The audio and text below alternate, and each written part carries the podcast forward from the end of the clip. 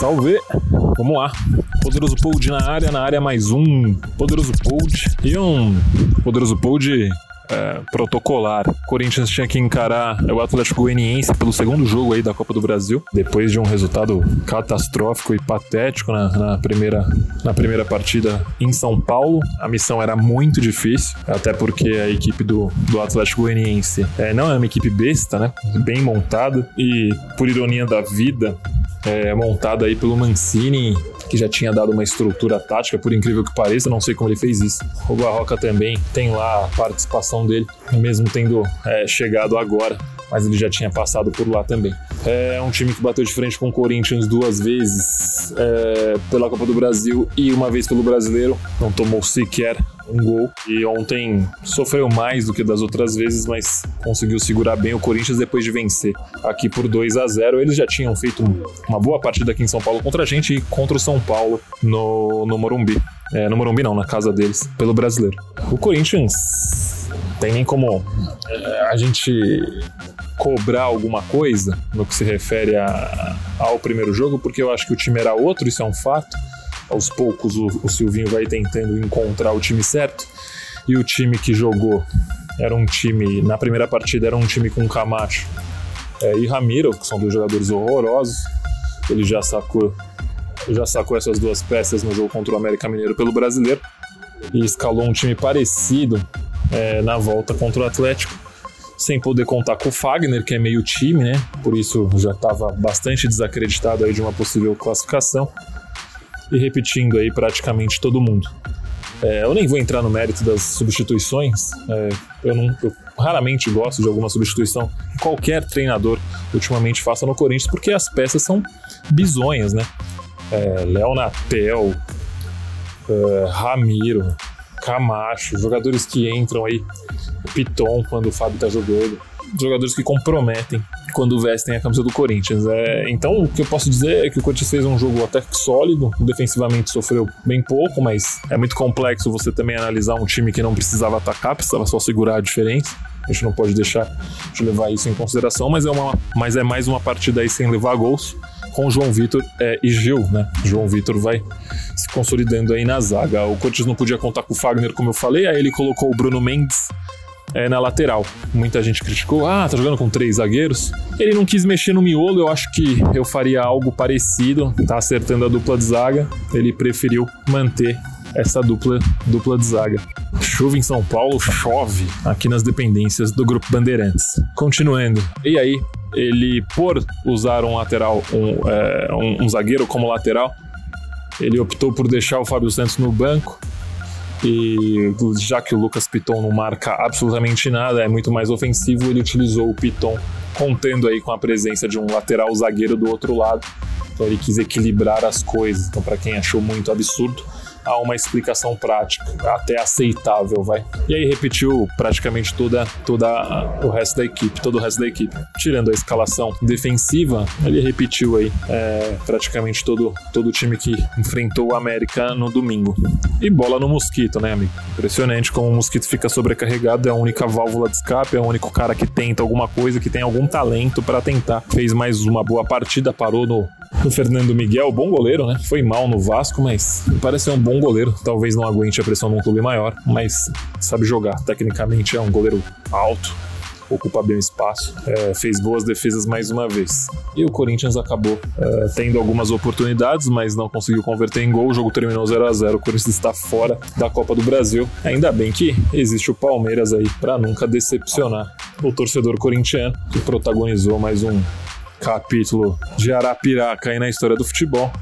É triste o Corinthians é, viver de sorrisos alviverdes, né? É, de sorrir do alviverde, né? Mas é a situação financeira atual que complica muito é, toda a realidade do clube. E é isso. O Corinthians vai, vai penar, é, principalmente em competições assim, que dependa mais de um talento individual, enfim algo do tipo. É, a grande questão agora é que as duas equipes se enfrentam no sábado. Um Palmeiras aí que aos poucos vai mostrando aí a realidade do que é o Palmeiras, né, gente? A gente já falava aqui é, já há algum tempo. O Palmeiras é um time taticamente bem montado defensivamente, que propõe muito menos do que a gente acabava propondo aí época do Carilho. E que deu uma sorte incrível, porque é um time sem mental algum, né? É, eu tive a oportunidade de fazer um levantamento aqui é, para entrar no ar, no bloco de esporte é, da Band, do Band News. E na era Abel Ferreira, o Palmeiras saiu atrás em 20 jogos, virou só um, empatou outros quatro e perdeu 15. É um time que não tem nenhuma estrutura mental, ganhou tudo que ganhou ano passado porque não tinha a pressão do torcedor do Palmeiras que é extremamente é, ansioso e afobado e que muitas vezes acabava por uma falta de estrutura mental, né? Não é culpa do torcedor em si, mas por uma falta de estrutura mental do clube, dos jogadores, na verdade, né? É, acabava atrapalhando aí é, toda a situação e o Palmeiras não conseguia desempenhar e conquistar absolutamente nada. O Palmeiras deve muito aí à pandemia no que se refere aos títulos que conquistou. E seria o cenário perfeito se o, o Allianz tivesse com a torcida deles aí no final de semana. É a cara deles perder pra gente com aquele estádio lotado. Acho que a falta de uma torcida acaba ajudando bastante o Palmeiras no jogo do final de semana. É, então, é, acho que o Corinthians tem que, da forma como o Silvinho vem, vem encontrando o time, então ele achou o time com a linha de quatro mais com o Fábio, com o Cantijo de segundo, é, o Gabriel o Gabriel um pouquinho mais atrás com o Arauz e o Rony é, abrindo e, e, e, fechando, digamos assim, hora revezando numa, numa linha mais aberta, hora fazendo um papel mais de terceiros homens de meio ali, né? Um, seria um terceiro volante, digamos assim. É, acho interessante aí para encarar um Palmeiras que vem pressionado, infelizmente sem a pressão da torcida, mas vem pressionado encarar o Corinthians no sábado. É, e torcer o Mosquito está num bom dia, dando opção principalmente para o Luan, que precisa de opção para deixar os caras ali na cara do gol. O Fagner volta, pode ser também é, uma válvula de escape, já que o Fábio fica muito e ajuda bastante aí o Fagner. É, Fagner sabe, né, que ele não pode subir tanto quando o Piton joga. O Fábio lá é, é outra história. É, se defender bonitinho, achar um gol. Se o Corinthians sair na frente do Palmeiras no sábado, acabou o jogo. O Palmeiras vai ter a menor condição de virar o jogo. Pode me cobrar aqui. É... Se achar um, um, gol antes seria lindo. Mas, para conseguir ao menos um empate, acho que seria bom. Jogo importante, né? É, o Corinthians poderia estar com quatro pontos aí no mínimo, né? Se o Fábio Santos tivesse jogado a primeira partida, conseguir mais ou menos um ponto lá seria bom e se ganhar, lindo, termina de afundar os caras.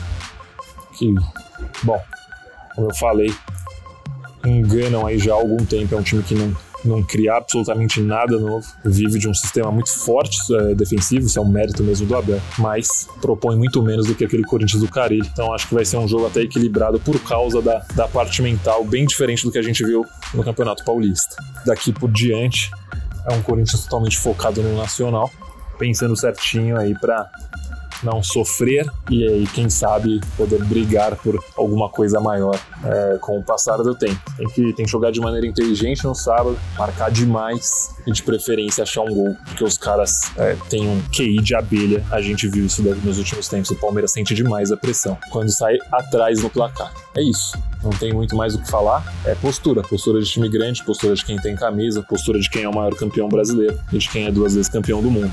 E ir pra cima dos caras no sábado. Beleza? É isso aí, galera. Obrigado mais uma vez aí. A, o retorno aí do primeiro, do primeiro episódio, depois dessa pausa, né? Foi espetacular. A audiência mostra. É, eu agradeço mesmo o carinho de vocês.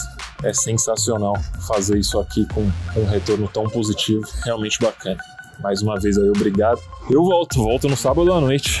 É, no máximo no domingo, final de semana depois do jogo, a gente tá aí, como eu falei. Sempre após o jogo ou no máximo um dia depois. Estamos na área, beleza? Provavelmente semana que vem, já com um entrevistado também. Um poderoso Paul de quentinho aí, feito no capricho aí pra galera. Com alguém de peso aqui. Valeu, rapaziada. Obrigado. Mais uma vez, tamo junto. Abraço, é nóis.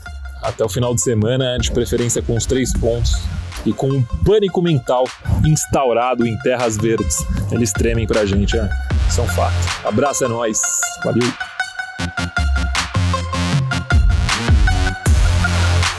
Esse podcast é um oferecimento de O Esportista e foi editado por Valder Souza e Rafael Prado.